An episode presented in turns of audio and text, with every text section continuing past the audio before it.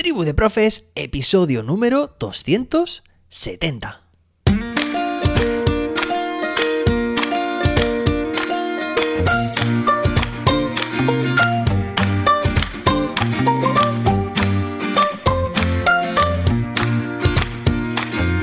Hoy es viernes día 27 de enero de 2023.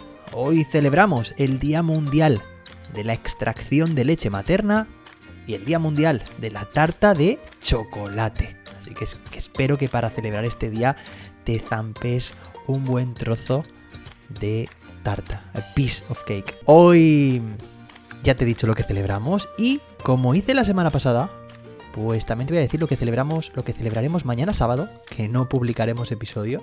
Sabes que este programa es de lunes a viernes, pues mañana se celebra el Día Mundial de Acción frente al calentamiento terrestre y el Día Europeo de Protección de Datos. Atentos y atentas a este tema, que lo trabajaremos, lo trataremos la semana que viene.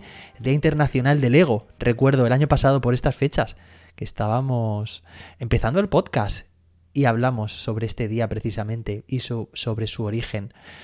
Y el domingo se celebra el Día Mundial del Rompecabezas. Bueno, como te estaba adelantando, la semana que viene tengo de aquí ya una agenda con temas para tratar con ChatGPT, entre ellos seguridad y protección de datos, metaverso y futuro de la educación.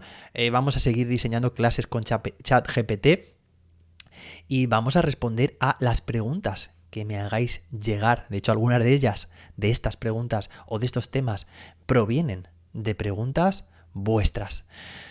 Y me está encantando que tengáis tanto interés por este tema. Para mí es una auténtica revolución en el mundo de la educación y estoy deseando cada día aprender algo nuevo, descubrir y compartir con vosotros y vosotras. Venga, y hoy tenemos un episodio muy interesante. Bueno, es viernes, terminamos la semana y vamos a hablar de un tema un poco tangencial, podríamos decir, a la educación, pero oye, que puede suscitar un buen debate en clase, también depende de las edades de tu alumnado, porque se presta mucho pues a lo que hasta ahora siempre ha sido ficción, pues que cada vez sea más realidad. Me encantan los libros de ciencia ficción. Tengo a mis autores pues favoritos. un montón de, libros que, que devoraba desde que era adolescente. Me encanta imaginar. Me encanta pues visualizar escenarios distintos. A veces eran utópicos, otras veces distópicos. Y me gusta este tema y precisamente el otro día estuve escuchando un podcast muy interesante, se llama Futuro Abierto, es de Radio Nacional Española y os lo recomiendo, ¿vale? Es el último episodio que han publicado sobre implantes cerebrales. Entonces, os voy a contar un poco lo que allí se trató para que si os parece lo podáis llevar a vuestras clases o bien, pues este fin de semana, para comentarlo con amistades, familiares, porque es un tema bastante, bastante controvertido. Pero antes de nada, si os parece bien, voy a preguntarle a ChatGPT qué sabe acerca de estos implantes de chips en el cerebro. ¿De acuerdo? Venga, pues inicio por aquí motores con ChatGPT y buenos días. ¿Qué tal? ¿Cómo estás hoy? Buenos días, estoy bien, gracias por preguntar. ¿En qué puedo ayudarte hoy? Venga, pues en primer lugar, me gustaría saber lo que tú sabes acerca de los implantes de chips en cerebro humano. Los implantes de chips en el cerebro humano son dispositivos electrónicos que se colocan en el cerebro con el fin de mejorar o reemplazar las funciones cerebrales. Los investigadores y médicos han estado estudiando y desarrollando estos dispositivos para tratar una variedad de trastornos y enfermedades, como la enfermedad de Parkinson la epilepsia y el daño cerebral. Algunos estudios también están investigando su potencial para mejorar la función cognitiva normal y para ayudar en la recuperación después de un accidente cerebrovascular. Sin embargo, este campo de estudio es todavía en sus primeras etapas de investigación y hay muchas preguntas sin respuesta sobre su seguridad y eficacia a largo plazo. Pues aquí tenemos su respuesta. Ahora ha tenido un fallo, habéis visto, ¿no? Es todavía, en lugar de está todavía en sus primeras etapas. Bien, pues esta es la pequeña introducción que nos ha hecho ChatGPT sobre estos implantes. Fijaos, porque es un campo de estudio mm, muy interesante, ¿vale? Por las repercusiones que puede tener. En primer lugar, nos habla de, y esto se ha hecho durante muchos años, ¿eh? Ya, podéis imaginar, por supuesto, por el interés que suscita. Eh, con, animales, como con chimpancés, con cerdos. Se ha probado con diferentes, por supuesto, tipos de, de animales. Y a día de hoy todavía está prohibido hacerlo con humanos, pero os podréis imaginar que nada más lejos de la eh, realidad, podríamos decir que esto se estará haciendo en numerosos laboratorios secretos, evidentemente, ¿vale? Entonces, el otro día estuve hablando, estuve escuchando en ese eh, podcast, eh, Futuro Abierto, cómo participaban, cómo entrevistaban a numerosos investigadores e investigadores muy reputados de centros de investigación, de universidades, que hablaban sobre este tema.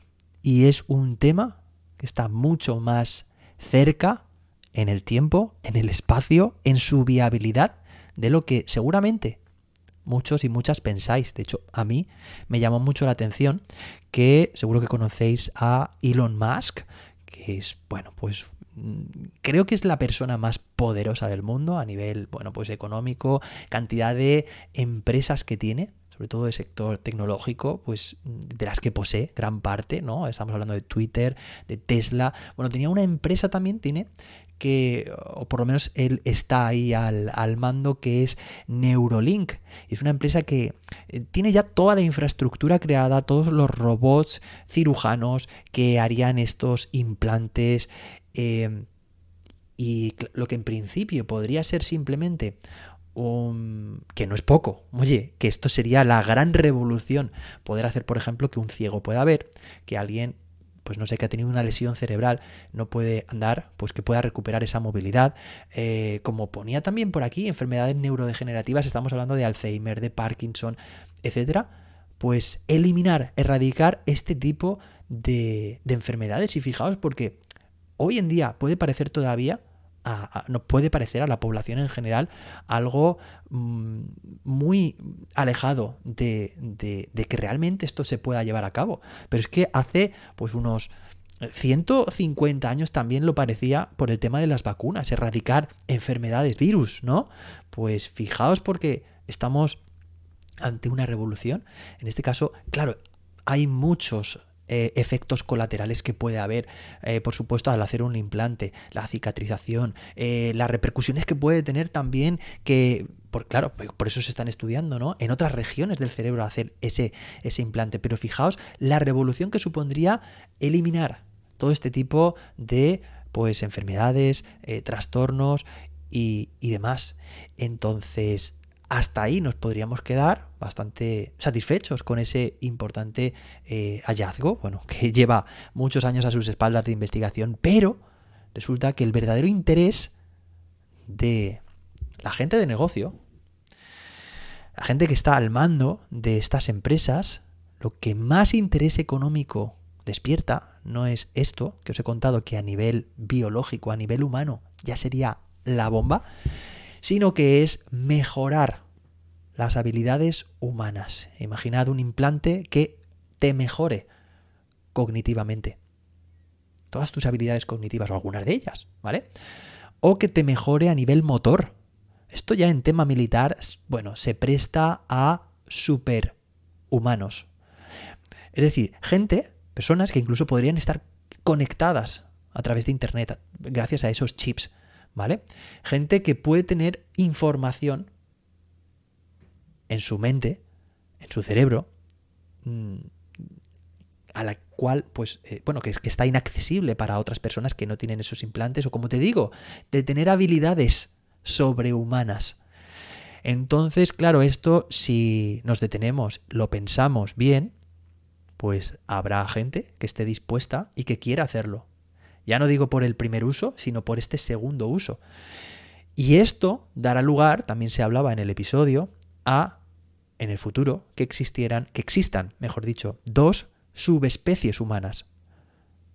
los humanos sin chip y los superhumanos con chips. Fijaos lo que estamos hablando. Y como empezaba este episodio, yo soy muy fan de las novelas eh, futuristas de este tipo, pero fijaos las repercusiones que puede llegar a tener ese dilema de, oye, que se están implantando, que esta gente va a tener una calidad de vida mejor, que van a ser mejores en esas habilidades que van a tener nuevas, eh, que van a tener también una esperanza de vida muchísimo mayor, que van a poder vivir cientos de años y unas calidad, con unas calidades, bueno, óptimas. Entonces, pues estará ahí la, bueno, esto como, como, con las vacunas, como he comentado antes, ¿no? Estará ahí la disyuntiva de decir, ¿qué hago? ¿Sí? ¿Me implanto? Mira lo que puedo conseguir. Claro, habrá gente que no tendrá duda y que lo haga. Eh, como, no sé, abrirte una cuenta en una red social, ¿no? Será un paso. O, por ejemplo, dar el número de teléfono a ChatGPT, por ejemplo, para abrirte la cuenta, ¿no? Eh, venga, lo hago, sí, no, lo hago. Pero habrá otras que, lo harán casi por necesidad y, yo lo, lo, entiendo perfectamente ante una enfermedad, ante un daño cerebral, como estábamos diciendo. Hay muchas, muchos efectos también, la obsolescencia programada también, el hecho de que los dispositivos, la tecnología va evolucionando muy rápidamente y en cuestión de dos, tres años se pueden quedar desfasados esos chips que te han implantado, entonces habría que hacer una nueva intervención. Como veis, es un tema que podría dar de sí, bueno, un, no digo un episodio, sino un podcast entero, un programa que esté hablando continuamente de todos estos avances. Simplemente te quiero dejar ahí un poco pues la temática para este fin de semana, o si quieres para hoy, para en tu clase también plantearlo, dependiendo de las edades de de tu alumnado, por supuesto. Bueno, te dejo ahí ese tema, que seguro que puedes exprimir. Estoy convencido. Así que nada, espero que te haya gustado este episodio. Bueno, no sé si para bien o para mal, de verdad, porque esto te puede dejar cuando lo piensas con un sabor de boca un poco agridulce, ¿no?